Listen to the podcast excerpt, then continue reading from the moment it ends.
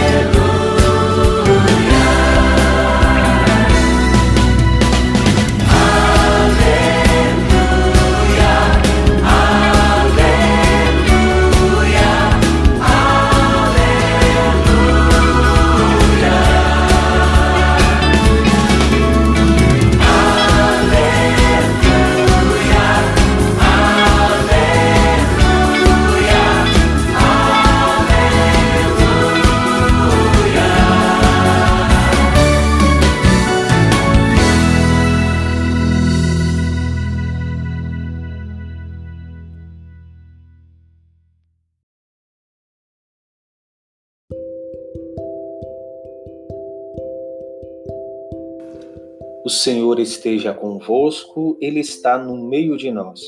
Proclamação do Evangelho de Jesus Cristo, segundo João. Glória a vós, Senhor. Naquele tempo, Pedro virou-se e viu atrás de si aquele outro discípulo que Jesus amava. O mesmo que se reclinara sobre o peito de Jesus durante a ceia, ele perguntara: Senhor, quem é que te vai entregar? Quando Pedro viu aquele discípulo, perguntou a Jesus: Senhor, o que vai ser deste? Jesus respondeu: Se eu quero que ele permaneça até que eu venha, o que te importa isso? Tu segue-me. Então correu entre os discípulos a notícia de que aquele discípulo não morreria. Jesus não disse que ele não morreria, mas apenas: Se eu quero que ele permaneça até que eu venha, que te importa? Este é o discípulo que dá testemunho dessas coisas e que as escreveu, e sabemos que o seu testemunho é verdadeiro. Jesus fez ainda muitas outras coisas, mas se fossem escritas todas, penso que não caberiam no mundo os livros que deveriam ser escritos. Palavra da salvação, glória a vós, Senhor. Que as palavras do Santo Evangelho perdoem os nossos pecados e nos conduza à vida eterna. Amém.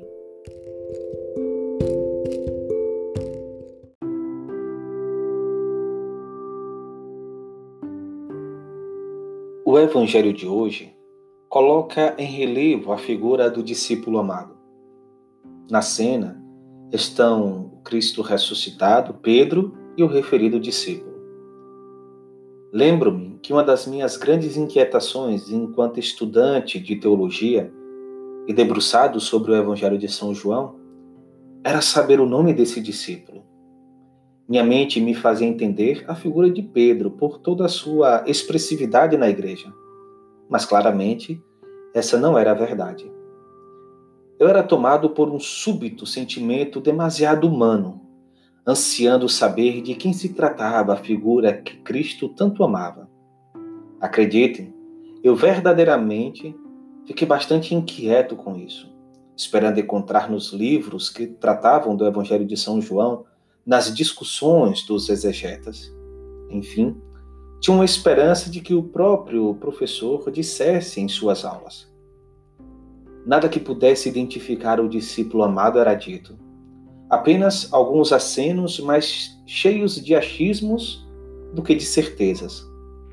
Uma vez, Lendo um artigo sobre a espiritualidade do Evangelho de São João, deparei-me com uma reflexão que acalmou meu coração na busca de saber quem era o discípulo, mas me lançou numa inquietação ainda maior. Nos fragmentos que me lembro do texto, dizia que vão buscar saber o nome e até que se tratava de um desrespeito com a intenção do próprio evangelista João. Ele, claramente, não quis manifestar de quem se tratava. O discípulo não tem nome por um propósito. Assim está para que nos identifiquemos todos com ele. O discípulo amado não tem nome, mas todos os nomes dos discípulos de Jesus identificam o discípulo amado. Não sei se é isso um consenso entre os estudiosos mas não é absurdo pensar isso quando olhamos a sensibilidade do escrito joanino. Eu procurava a vaidade de quem era o mais amado e me deparei com a minha miséria e como Jesus me ama, independente dela. Ele não permite que permaneçamos em nossa miserabilidade, pois traz dignidade àqueles que são seus. Mas não nos afasta dele e de sua graça por sermos homens e mulheres provados no pecado. Se aproxima com a docilidade de quem ama, nos abraça na ternura de quem salva e nos chama a partilhar de uma vida que sem Ele nós nem sequer imaginaríamos. Ser o discípulo amado, se identificar com Ele, não é só uma realidade que diz de mim ou de você individualmente. Diz de cada irmão e de cada irmã que são igualmente amados pelo Senhor. Manifesta em nós a responsabilidade de amar aqueles que Cristo tanto ama.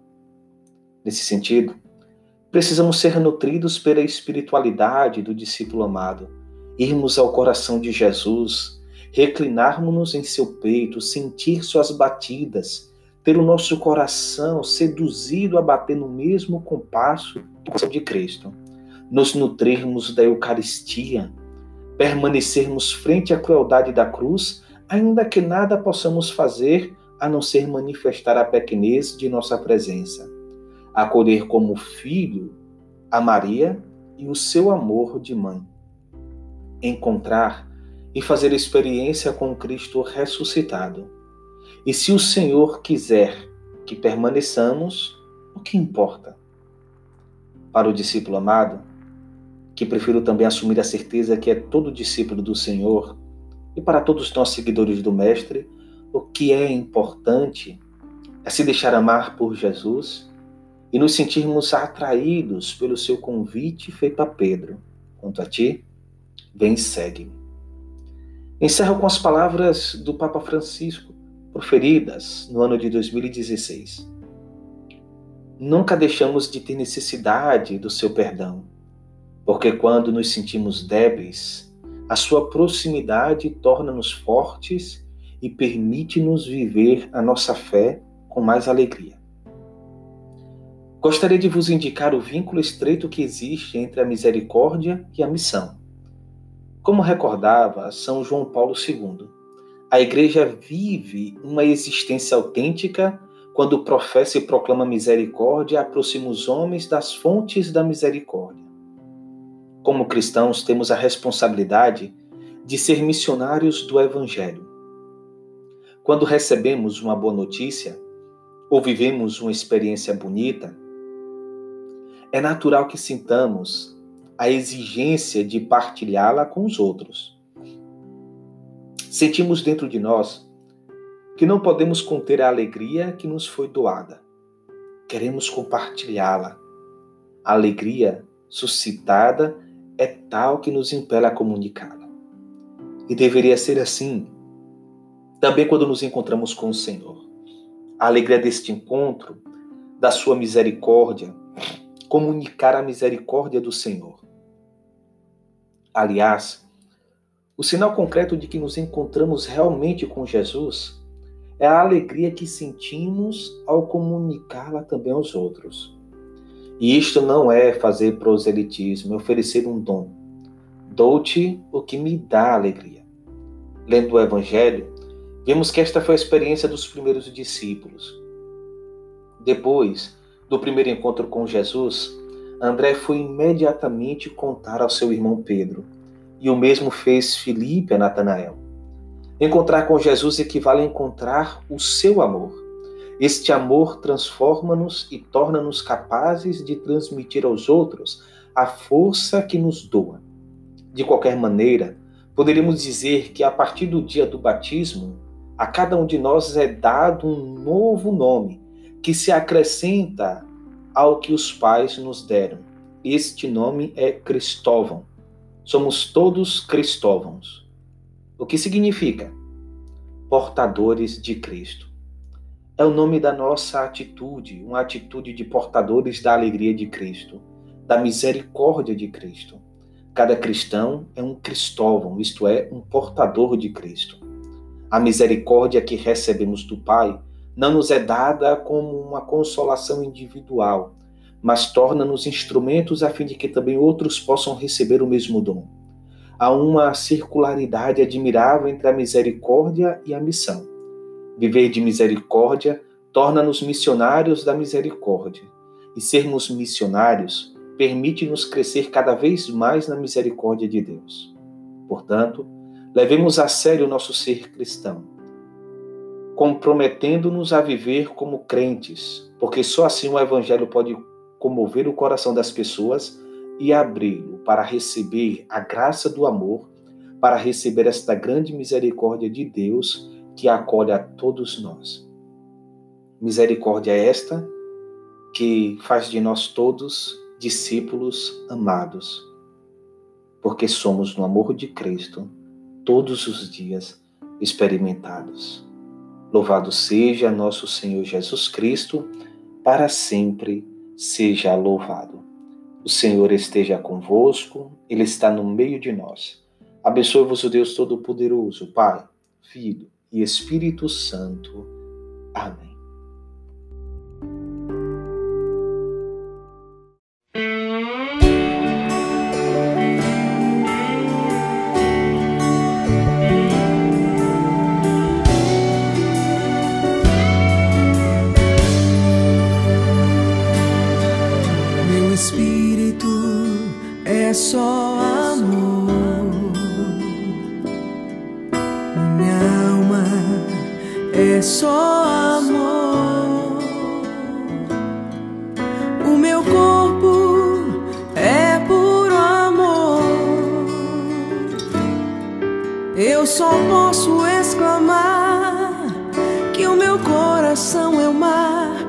Desse amor.